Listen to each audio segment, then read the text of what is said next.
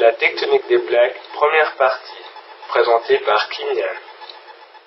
Tout d'abord, il faut savoir que la surface de la Terre est découpée en douze plaques appelées plaques tectoniques, à ne pas confondre avec euh, la danse.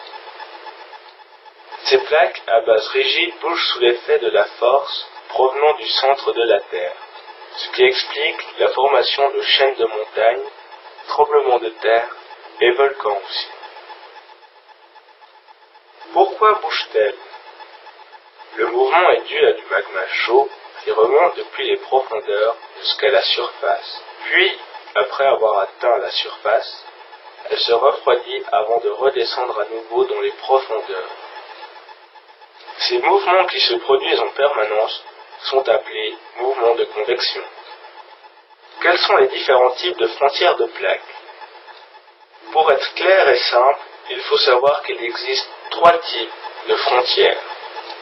Tout d'abord, la frontière divergente, qui a pour particularité de se former dans l'océan. Elle se forme lorsque les plaques s'éloignent et créent un fossé appelé rift. Puis, la frontière convergente, qui se forme lorsque les plaques se rencontrent, ce qui est la principale cause des chaînes de montagnes, des volcans et des tremblements de terre abordés à l'une des premières questions. Et pour finir, celle que je préfère, la frontière transformante, aussi appelée décrochement. Elle se forme quand deux plaques glissent l'une contre l'autre, ce qui entraîne une fissure dans la croûte terrestre, appelée faille. L'une des failles les plus connues et impressionnantes à nos jours est celle de San Andreas en Californie, États-Unis, qui mesure près de 1000 km de longueur.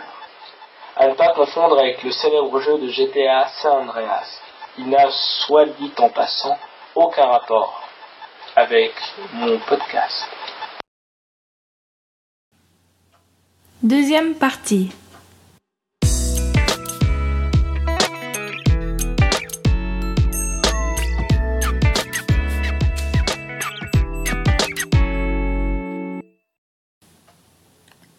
À quelle vitesse se déplacent les plaques tectoniques Les plaques tectoniques se déplacent de seulement quelques centimètres par an.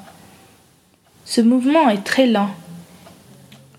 Mais à échelle géologique, ce déplacement est égal à plusieurs milliers de kilomètres.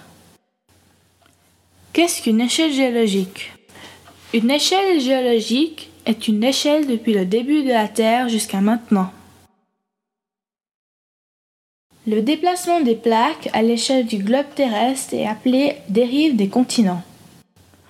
En raison de ce mouvement continu, l'apparence de la surface de la Terre a beaucoup changé depuis sa formation.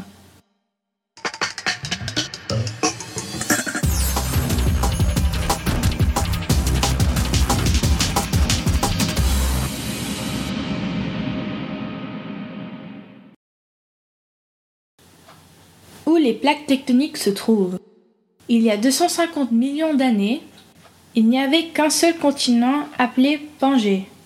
Cet unique continent était entouré d'un unique océan appelé Pantalassa.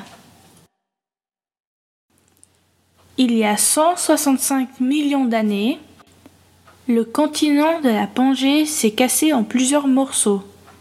L'Amérique est allée vers l'ouest, tandis que les autres continents ont dérivé vers le nord du globe terrestre.